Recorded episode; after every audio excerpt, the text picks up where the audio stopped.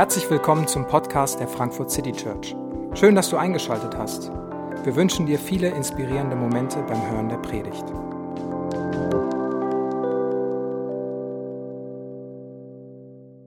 Ja, dieser Text steht in der Bibel und ja, wir reden heute darüber. Ähm, wir beschäftigen uns mit Jakob, der, wie ich finde, spektakulärsten und unglaublichsten Person in dieser ganzen äh, Reihe, vielleicht in der ganzen Bibel, also seine Geschichte. Und ich werde heute so ein bisschen versuchen, so einen Überblick über sein Leben zu geben, ist von vorne bis hinten wirklich chaotisch. Also es ist, es ist einfach nur so unfassbar, dass ich gar nicht glauben kann, dass sich jemand das mal ausgedacht hat. Das muss einfach passiert sein. Das, das würde man sich nicht, würde man sich nicht ausdenken. Ähm Jakob war ein, ein Mann, der von Geburt an irgendwie eine besondere Berufung auf seinem Leben hatte. Also er wird als einer von zwei Zwillingen geboren. Äh, sein älterer Bruder ist Esau, der in ein paar Minuten, paar Momente nur vor ihm geboren wird. Und bei der Geburt hält Jakob die, die Verse äh, fest und bekommt deswegen auch den, den Namen Jakob. Das ist, äh, das bedeutet Fersenhalter oder das war jemand, der als ein Betrüger galt. Also jemand, der die Verse, der den Deal mit jemandem gemacht hat, wenn der andere sich umgedreht hat und weggegangen ist, dann nochmal schön die Ferse gegriffen oder getreten und auf die, dass der andere hinfällt. So ein Betrüger, ein linker Typ. Und Jakob wird von Anfang an so überschrieben. Er ist dieser Betrüger. Und sein älterer Bruder war kurz vor ihm geboren. Und vielleicht für uns heute ist das kein großes Ding mehr. Aber diese paar, paar Momente, die Esau vorher da waren, haben bedeutet, dass ihm alles zusteht, was sein Vater hat. Dass ihm aller Besitz, alle Rechte zustehen. Jakob wird mit ein paar Sachen irgendwann mal weggeschickt werden, aber Esau, Esau wird alles bekommen.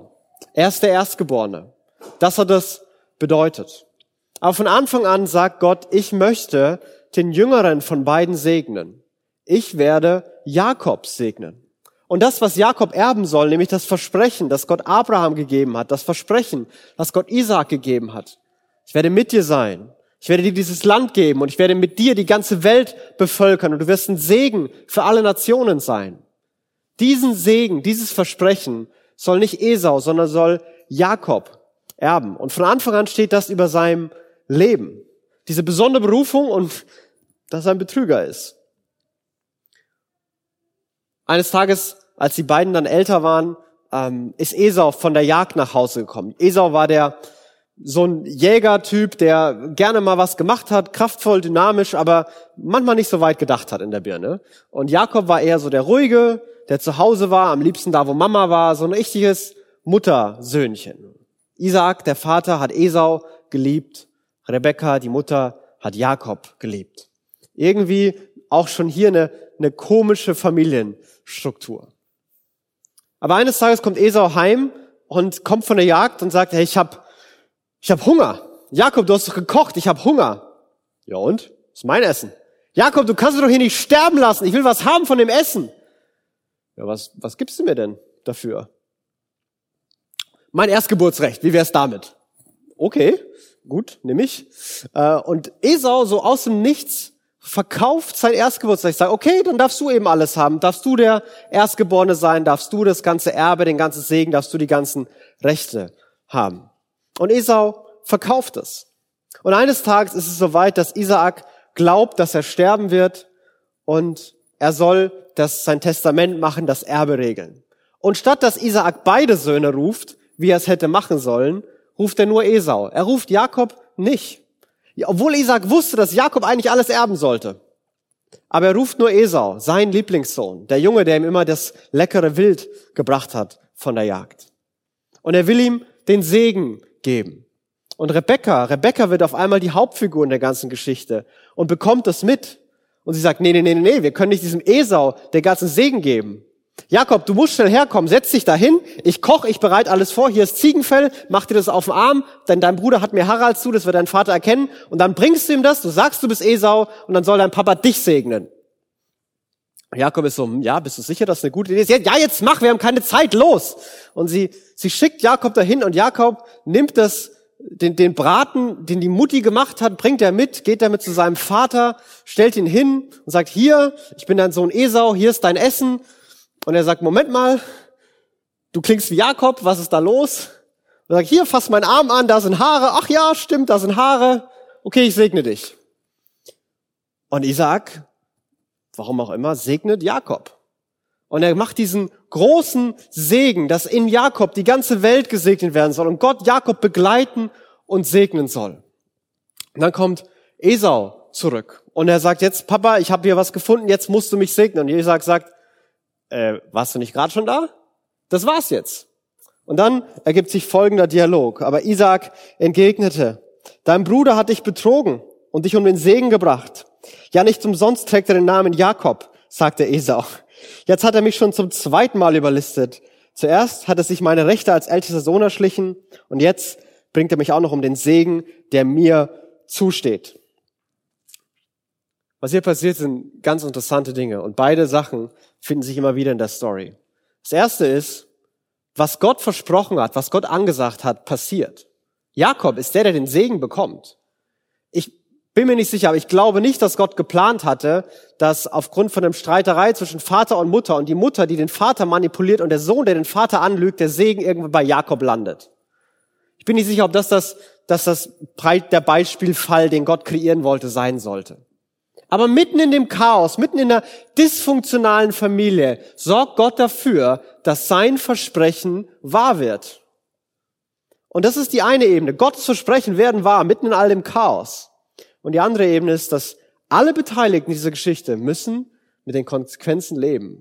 Esau sagt hier zwar, der hat mich überlistet und beklaut, aber Esau, du hast damals im Affekt Jakob dein, dein Erzgeburtsrecht gegeben. Du hast es verschenkt. Du hast gesagt, willst du nicht, brauchst du nicht. Und jetzt musst du damit leben. Esau muss mit den Konsequenzen von seinem Verhalten leben. Aber Esau will das nicht. Und er wird stocksauer. Und er will seinen Bruder nicht nur zur Rede stellen, sondern wenn er den sieht, macht er den direkt den Kopf kürzer. Und auch das wieder bekommt Rebecca mit und sie will ihren kleinen Jakob schützen und sie sagt ihm, hier Junge, der bestimmt schon 20, 30 ist, lauf mal weg, dein Bruder will dich umbringen, geh mal zu deinem Onkel, zu, zu meinem Bruder, zu deinem Onkel, geh zu dem, da bist du sicher. Das ist dein Bruder zu weit, da, da läuft du dir nicht hinterher. Renn dahin, da bist du sicher. Okay, und er geht dahin. Auf dem Weg dahin begegnet Gott Jakob. Und wer Jakob war, zeigt sich an der Reaktion, die Jakob auf Gott hat. Also Gott kommt zu Jakob und macht ihm das Versprechen, das er vorher Abraham gemacht hatte, Isaak gemacht hatte. Ich werde mit dir sein, ich werde dein Gott sein, ich werde dich segnen, ich werde dich beschützen, ich werde dir dieses Land geben, ich werde deine Nachkommen mehren wie Sand am Meer. Das sagt Gott ihm, das verspreche ich dir. Hier ist Jakobs Reaktion. Da legte Jakob ein Gelübde ab. Wenn der Herr mir beisteht, mich auf dieser Reise beschützt, wenn er mir genug Nahrung und Kleidung gibt und mich wieder heil zu meiner Familie zurückbringt, dann soll er mein Gott sein. Statt mit Vertrauen zu reagieren, versucht Jakob, hier noch mal mehr rauszuhandeln. Okay, du willst mir in mir die ganze Welt segnen, du willst mir viele Nachkommen geben, dieses ganze Land. Ist ein guter Start. Wie wär's mit Nahrung und sicher wieder nach Hause kommen? Gott, ist, ist, ist da noch drin? Können wir da noch, können wir noch mehr machen? Wenn du das machst, dann, dann bist du auch mein Gott. Verrückt, oder? dass er so reagiert. Gott reicht ihm nicht nur den Finger, der reicht ihm die ganze Hand und er sagt, ja, ein bisschen Unterarm wäre auch noch nett. Und er will immer mehr haben. Jakob ist selbstzentriert und Jakob ist opportunistisch. Sein ganzes Leben hat er immer versucht, mit List und Tricks und clever sein und Betrügereien sich irgendwas herauszustehlen. Und bisher hat er Erfolg gehabt. Er hat es, er hat den Segen bekommen. Gut, er musste wegrennen, aber er hat den Segen. Und dann kommt er zu seinem Onkel, zu Laban. Und Laban und seine Töchter werden so vorgestellt. Laban hatte zwei Töchter. Die ältere hieß Lea, die jüngere Schwester Rahel. Lea hatte glanzlose Augen, Rahel aber war eine sehr schöne Frau. Jakob hatte sich in sie verliebt, darum antwortete er, ich will sieben Jahre für dich arbeiten, wenn du mir Rahel gibst. Also ich habe mich gefragt, welche Dynamik ist denn zwischen diesen beiden Schwestern? Das Einzige, wie sie vorgestellt werden, das Einzige, was wir wissen, nicht welche Hobbys sie hatten, welchen Charakter sie hatten, wie sie so drauf waren, sondern was wir wissen, was ihr Leben bestimmt hat, war, Rahel war sehr schön, sehr attraktiv, tolle Frau. Lea hatte glanzlose Augen war jetzt nicht so die ausstrahlende Persönlichkeit. Ja, war eben die Lea. Vielleicht konnte sie kochen, keine Ahnung. Aber Rahel war diese, diese schöne, alles überstrahlende Frau. Und Jakob natürlich verliebt sich in die kleine, die junge, die schöne von der beiden Schwestern. Vielleicht war das die Geschichte des Lebens von Lea. Die ganze Zeit fanden immer nur alle die kleine Schwester gut. Sie wurde immer übersehen. Keine Ahnung, wie die Dynamik zwischen diesen Schwestern war. Aber es muss irgendwie komisch, komisch gewesen sein. Das beginnt schon hier. Und Jakob ist so verliebt, dass er sagt, ich will sieben Jahre für diese Rahel arbeiten. Also zwei wären nach damaliger Sitte mit Sicherheit locker genug gewesen. Also zwei hätte der Vater nie im Leben abgeschlagen. Jakob sagt sieben und das ist das erste und einzige Mal in seinem Leben, wo Jakob ehrliche Arbeit verrichten will. Hier betrügt er nicht. Alles klar, ich arbeite sieben Jahre. Auf einmal ist da eine junge Dame und Jakob scheint auf einmal ehrlich zu sein und will ehrlich arbeiten. Wir machen einen Sprung. Sieben Jahre sind vorbei. Jakob hat seinen Job gemacht. Und dann wird Jakob ein bisschen ungeduldig. Danach ging Jakob zu Laban. Die Zeit ist um. Gib mir Rahel, meine Braut. Ich will sie nun endlich heiraten und das Bett mit ihr teilen. Da lud Laban alle Leute des Ortes ein zu einer großen Hochzeitsfeier. Also man, man liest, man hört hier schon in Jakobs mehr oder weniger Unterton, vielleicht auch nicht so Unterton, dass er endlich heiraten will. Es, es reicht jetzt. Ich habe jetzt sieben Jahre gewartet und gearbeitet. Gib mir Rahel. Ich will, dass wir heiraten, dass wir ins Bett gehen und dass alles schön wird ab jetzt. Also, okay. Wir machen Fest, wir machen eine Hochzeit. Und Hochzeiten liefen damals so ab, dass die Familien eingeladen wurden. Äh, Jakob war alleine, weil seine Familie, die hätte ihn sonst umgebracht. Die wurde nicht eingeladen. Und er kommt dahin und sie feiern Hochzeit. Ganze Familie von Laban, eine große Sippe und Jakob. Und Hochzeiten liefen so, dass am ersten Tag die Hochzeitsfeier war. Am Abend des ersten Tages wurde dann äh, die Ehe vollzogen, indem das Paar miteinander geschlafen hat. Und dann wurde noch eine Woche lang danach gefeiert. Also für Hochzeiten musste man nicht nur samstags irgendwo hinfahren, sondern sich eine ganze Woche Urlaub nehmen. Das war damals die übliche Sitte. Und die Hochzeit beginnt und äh, Rahel sitzt mit Sicherheit irgendwo neben Jakob. Die Bräute hatten zwar Schleier, aber man hat miteinander geredet und Jakob wusste, wen er da heiratet. Da sitzt seine Rahel, die sitzt neben ihm. Endlich ist es soweit. Und dann kommen zwei Verse, die mehr Fragen aufwerfen, als jemals beantwortet werden können. Am Abend, als es dunkel war, brachte Laban aber nicht Rahel, sondern Lea zu Jakob. Und er schlief mit ihr. Laban hatte ihr seine Magd Zilpha als Dienerin gegeben. Bitte was? Also ich habe ich hab ein paar Fragen. Das erste ist, warum hat Jakob das nicht gemerkt? Also du musst doch wissen, mit wem du schläfst. Ich weiß nicht, ob er so betrunken war oder ob er nach sieben Jahren gedacht hat, Hauptsache Frau. Keine Ahnung, ich weiß es nicht. Auf jeden Fall merkt er das nicht. Er hat keine Ahnung, wer da vor ihm ist. Wieso hat denn Lea mitgemacht? Wieso hat er denn nichts gesagt? Also, ja, Laban hat ihr hier eine Mark mitgegeben, wird hier so nebenbei kommentiert. Und das ist ein wirklich großzügiges Geschenk. Also der, der Mann muss seine Tochter wirklich geliebt haben. Seine Tochter war wirklich geliebt von ihm, dass er ihm so, ihr so ein Geschenk gibt. Und Lea hätte mit einem Satz aus der Nummer rauskommen können. Ich bin Lea. Zack, Nacht vorbei. Jakob geht raus aus dem Zelt. Hier, da ist die falsche. Was soll das? Alle hätten gewusst, das ist falsch gelaufen. Laban hätte nichts sagen können. Das wäre einwandfrei geregelt gewesen. Aber sie sagt nichts. Sie macht die ganze Zeit mit. Ich weiß nicht, ob sie die ganze Zeit schon ein Auge auf Jakob geworfen hatte ob sie davor ein Gespräch mit ihrem Vater hatte und ihr Leid geklagt hat, dass jetzt dieser Jakob sieben Jahre für die kleine Schwester gearbeitet hat und sieben Jahre lang hat sich weder Jakob noch irgendein anderer Mann für sie interessiert und sie ist immer noch alleine. Vielleicht hatte Laban, der seine Tochter geliebt hat, Mitleid. Sagt, okay, wir, wir drehen da was. Und er schickt sie dahin. Und dann muss man sich das, ich, also ich habe keine Ahnung, wie das gelaufen ist. Und dann sagt, oh, Rahel, meine Rahel, endlich bist du hier. Und sagt, ja, ich bin Rahel.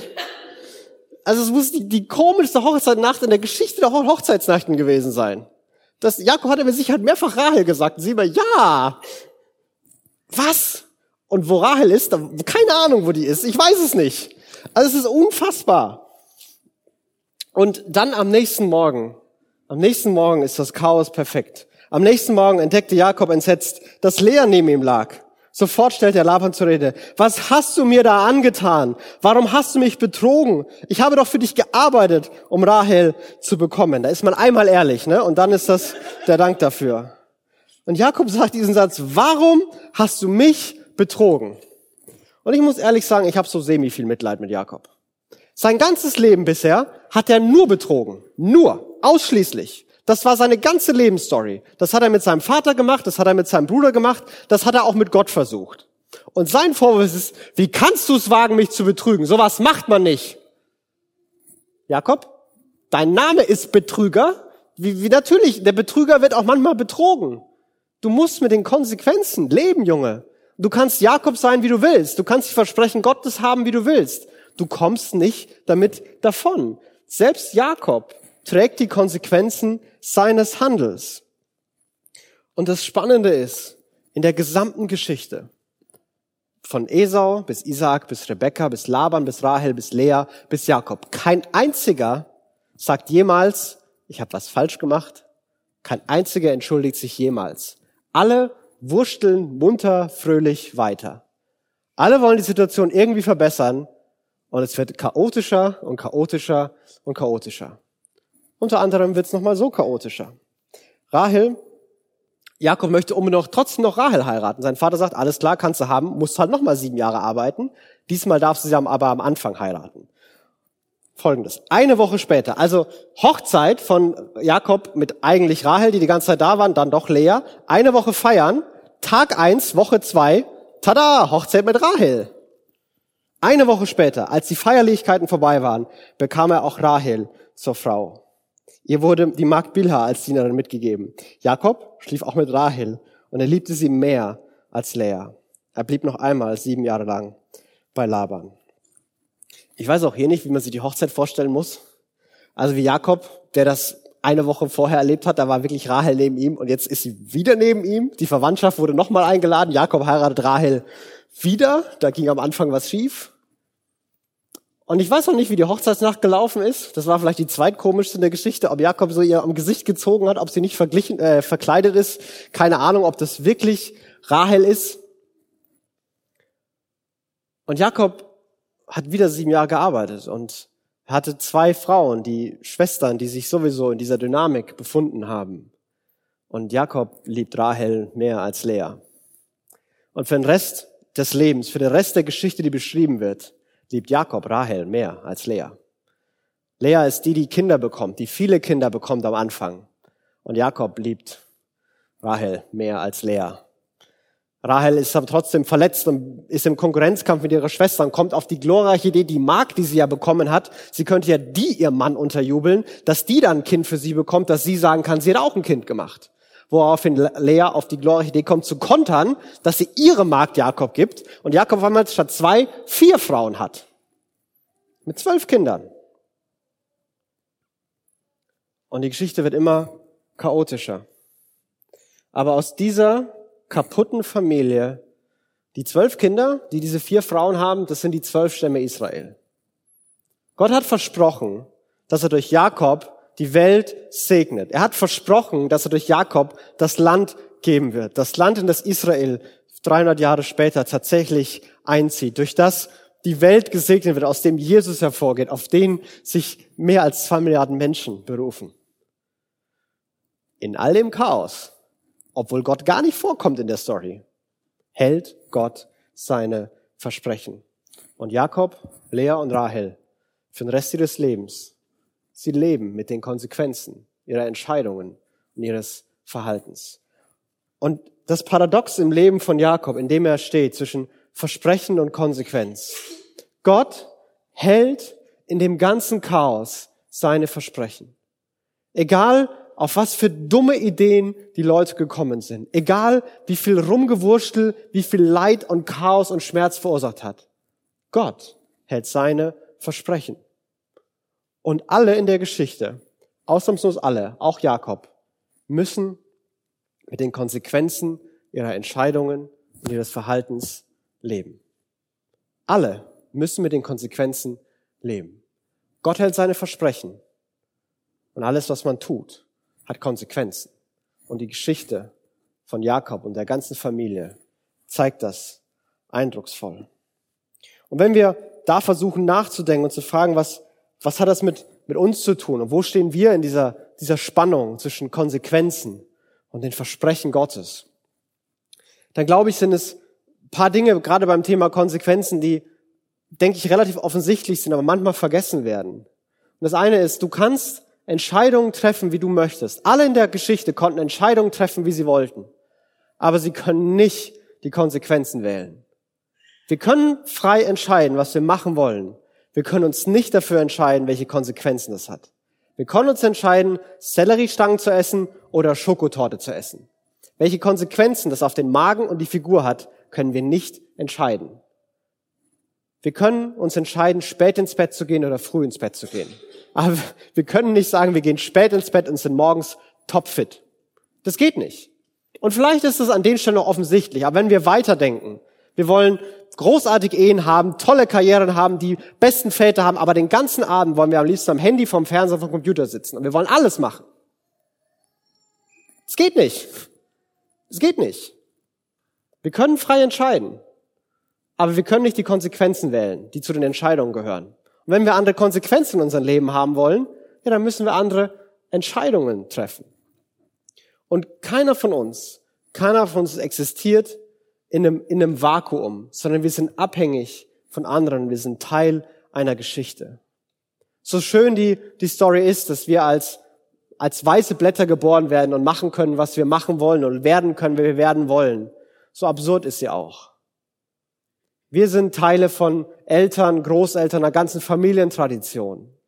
Und manche Stärken und Schwächen, die ziehen sich durch Familien von Generation zu Generation. Ja, Abraham, Isaac, Jakob, da ziehen sich Sachen durch von Generation zu Generation. Und das ist auch bei dir so. Wenn du es nicht glaubst, wenn du verheiratet bist, frag deinen Partner, der weiß ganz genau, was die Schwächen sind von deinen Eltern, die auch bei dir da sind. Das zieht sich durch. Wir sind Teil unserem Umfeld. Das macht was mit uns. Wir haben Geschichten. Wir haben Verletzungen, die uns passiert sind, die wir uns nicht ausgesucht haben. Das macht was mit uns. Das sorgt dafür, dass wir anders durchs Leben gehen, als Leute, die diese Geschichten nicht haben. Wir sind Teil von viel mehr. Und wir existieren nicht so unabhängig in einem Vakuum, dass wir uns in unserem Kopf alles entscheiden und wählen können. Und wir leben mit Konsequenzen. Und ich weiß, das muss ich wahrscheinlich niemanden hier im Raum erzählen, dass wir mit Konsequenzen leben. Wir leben mit Konsequenzen von den Entscheidungen, die wir getroffen haben manche Sachen, wo unsere Leben gerade stehen, welche Emotionen wir fühlen, welche Ängste wir haben. Wir wissen, wo das herkommt, weil wir eine schlechte Entscheidung getroffen haben. Oder weil andere uns was angetan haben und es immer noch daherkommt. Wir wissen, dass Konsequenzen echt sind. Manchmal schauen wir nach vorne und sind gelähmt, weil wir sind uns sehr wohl bewusst, dass manche Entscheidungen, wo wohne ich, wen heirate ich, welchen Job habe ich, dass die große Konsequenzen haben werden. Aber woher sollen wir denn wissen, welche? Woher sollen wir denn wissen, was gut und was richtig ist? Manchmal machen wir gar nichts, dann müssen wir mit den Konsequenzen leben, dass wir Chancen verpassen. Aber wir leben damit. Und wir leben alle damit. Aber muss man denn mit den ganzen Konsequenzen leben? Gibt es da wirklich nichts, was uns Hoffnung machen kann? Und ich glaube, da kommt die älteste und tiefste Wahrheit des christlichen Glaubens neu zum Strahlen. Zum Thema Konsequenzen schreibt der Apostel Paulus im Römerbrief Folgendes. Denn der Lohn, die Konsequenz der Sünde, den die Sünde zahlt, ist der Tod. Aber das Geschenk, das Gott in seiner Gnade macht, ist das ewige Leben in Christus Jesus, unserem Herrn. Der Lohn, den die Sünde zahlt, ist der Tod. Aber das Geschenk, das Gott uns in seiner Gnade macht, ist das ewige Leben in Jesus Christus, unserem Herrn. Wissen wir, was das heißt? Jesus trägt die ultimative Konsequenz von Sünde und beschenkt uns mit ewigem Leben. Er beschenkt uns mit einem neuen Leben. Jesus trägt die Konsequenz. Der Tod Jesu ist stark genug, Konsequenzen zu durchbrechen. Die Wege, auf denen wir gegangen sind, die Entscheidungen, die wir getroffen haben, wo Konsequenzen da sind, wo wir selbst Fehler gemacht haben oder wo wir falsch auf Schmerz und Leid reagiert haben. Wo wir da stehen, die Wege, auf denen wir sind, wo wir sagen, damit müssen wir jetzt leben. Mit dem Schuldgefühl, mit dem Schamgefühl, mit dem muss ich jetzt leben. Da sagt Jesus, ich gehe den Weg für dich. Ich gehe den Weg weiter. Ich gehe den Weg hinein in die Dunkelheit, hinein in den Schmerz, hinein in, in Hölle und Tod persönlich. Und ich sterbe. Ich trage die Konsequenz, damit du umkehren kannst, damit du in eine neue Richtung laufen kannst, damit du einen neuen Weg gehen kannst. Der Tod von Jesus ist nicht einfach nur, dass wir irgendeine Box checken und ja, Gott hat uns vergeben und was immer das bedeutet. Nein, er sorgt dafür, dass Leben von der einen Bahn auf die andere kommen können dass Konsequenzen gebrochen werden können. Jesus hat den Tod besiegt. Wir sterben trotzdem alle noch. Aber es ist nicht dieser gottfeindliche Endgegner, der die ganze Existenz ruinieren wird. Es ist das Tor zum Himmel. Es ist Leben, Sterben und ewige Freude erleben, wie wir sie noch nie erlebt haben. Er durchbricht Konsequenzen.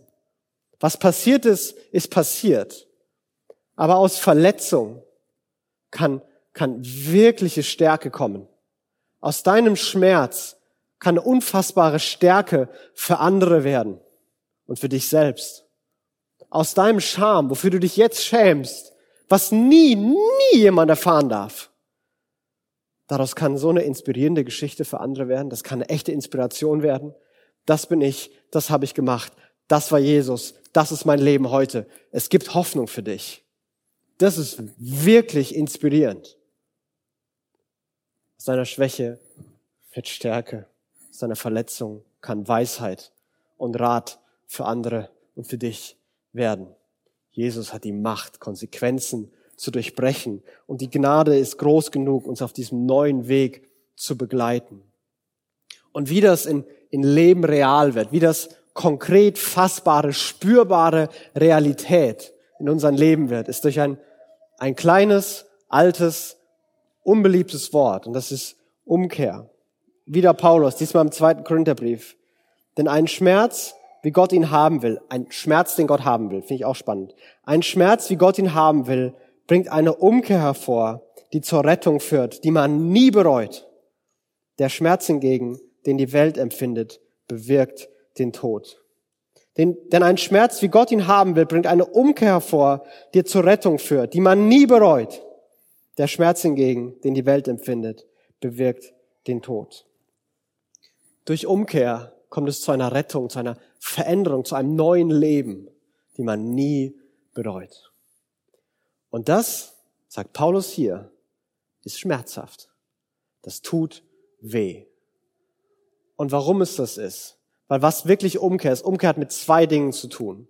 Und das eine ist eine, eine ehrliche Entschuldigung. Und das andere ist das Bemühen zur Veränderung. Beides muss da sein. Und eine ehrliche Entschuldigung ist unfassbar schmerzhaft. Wenn ich in den Spiegel schauen muss und sagen muss, David, das bist du. Das sind nicht deine Eltern, die da schuld sind, das ist nicht dein Umfeld, das ist nicht deine Vergangenheit, das sind nicht deine Emotionen, das ist nicht deine Verletzung. Das da bist du. Das gefällt dir nicht. Das findest du ganz schrecklich.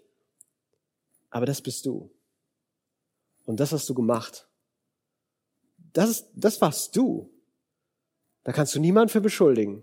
Da kannst du niemanden für anklagen. Da kannst du dich nicht vorausreden. Das bist du. Das tut weh. Ehrlich zu sein, wer man wirklich ist, wie man wirklich fühlt. Es tut weh. Aber da beginnen ehrliche Entschuldigungen. Ehrliche Entschuldigungen sagen, ich habe etwas falsch gemacht. Ich habe dich verletzt. Ich habe dich ignoriert. Das sind Entschuldigungen. Es tut, tut mir leid, dass deine Gefühle verletzt sind, das ist keine Entschuldigung, das ist eine Frechheit. Zu sagen, ich habe alles richtig gemacht, wenn das deine Gefühle verletzt, das tut mir natürlich leid. Das ist keine Entschuldigung. Entschuldigungen fangen da an, wo man seine eigene Schuld kennt und sagt, ich habe das falsch gemacht. Das war mein Fehler. Und den will ich nicht mit Ausreden rechtfertigen. Und das zweite ist diese, dieser, dieser Wunsch zu sagen, ich werde das ändern. Manchmal reicht mein Bemühen nicht. Manchmal ist mein Bestes nicht gut genug. Aber ich werde mich verändern. Ich werde mich bemühen. Ich werde rennen, so schnell ich rennen kann. Und ich werde das anders machen. Und wenn diese beiden Dinge zusammenkommen, dann passiert Umkehr. Und es ist ein Schmerz, aber ein Schmerz, der sich lohnt, den man nie bereut. Manchmal machen wir nur eins von beiden. Wenn wir uns nicht entschuldigen, dann bleibt es kraftlos. Wenn wir nur sagen, alles klar, habe ich verstanden, ab jetzt wird alles anders. Ich gebe mein Bestes, aber dein Mitleid, dein Mitleid brauche ich nicht. Ich mache ja nichts falsch. Okay, dann viel Spaß, dann bist du auch auf dich allein gestellt. Die Gnade Gottes, die die, die Kraft Gottes in sich birgt, die wird nicht in unsere Leben kommen, wenn wir nicht bereit sind zu sagen, das ist meine Schuld. Solange wir glauben, wir können das alleine, sagt Gott, alles klar, dann versuch's alleine. Und wir geben unser Bestes und wir rennen und wir mühen uns ab. Und wir sind am gleichen Ort, wir sind nur erschöpfter als vorher. Und manchmal entschuldigen wir uns nur, ohne einen Wunsch auf echte Veränderung, ohne ein Bemühen, um sich wirklich zu verändern. Und dann versuchen wir eigentlich nur unser schlechtes Gewissen zu beruhigen. Es tut mir so leid und ich weiß, es war schlecht und es, das, ich, ich weiß und ich will mich ja verändern. So, ja, dann mach. Und ich weiß, es ist hart. Und ich weiß, wir haben es probiert. Aber wir sind besser als eine Woche probieren. Wir sind besser als einen Monat probieren. Wir, wir sind besser als das. Du bist besser als einen Monat. Wir können das mehr. Und warum wir das können, warum ich voller Hoffnung bin, warum ich das vielleicht auch so sagen kann, ist, weil diese Botschaft von Jesus ist weltbewegend. Die, die verändert Geschichten. Die hat das Potenzial, dein Leben grundlegend zu ändern. Und das hat es bei vielen gemacht. Und, und ich glaube, das, das Wichtigste, was ich heute sagen soll, und vielleicht ist es nicht für alle, vielleicht nur für manche. Manche von euch, ihr kommt aus, wenn ihr die Familie von Jakob seht, ihr, ihr kommt aus Familien, sind vielleicht nicht so, aber da ist auch vieles schief. Und ihr seid gerade auf dem Weg, euch, euch selbst zu finden, neue Wege zu gehen und zu sagen, ich, ich werde eine andere Frau. Ich werde ein anderer Mann, ich werde ein anderer Vater, ich werde eine andere Mutter, ich werde eine andere Ehe haben. Es fängt mit mir an. Was von meinen Eltern war, meinen Großeltern war und so weiter, ist mir egal. Ab jetzt wird es anders. Ich gehe einen neuen Weg. Ich fange an, dass mein Leben für meine Kinder, selbst wenn ich gerade 20 bin, anders wird. Ich gehe da lang. Ich werde mir in den Spiegel schauen und sagen, wer ich bin und ich werde mich bemühen und ich werde rennen. Und weißt du, in diesem Leben wird die Kraft Gottes unfassbar wirksam sein.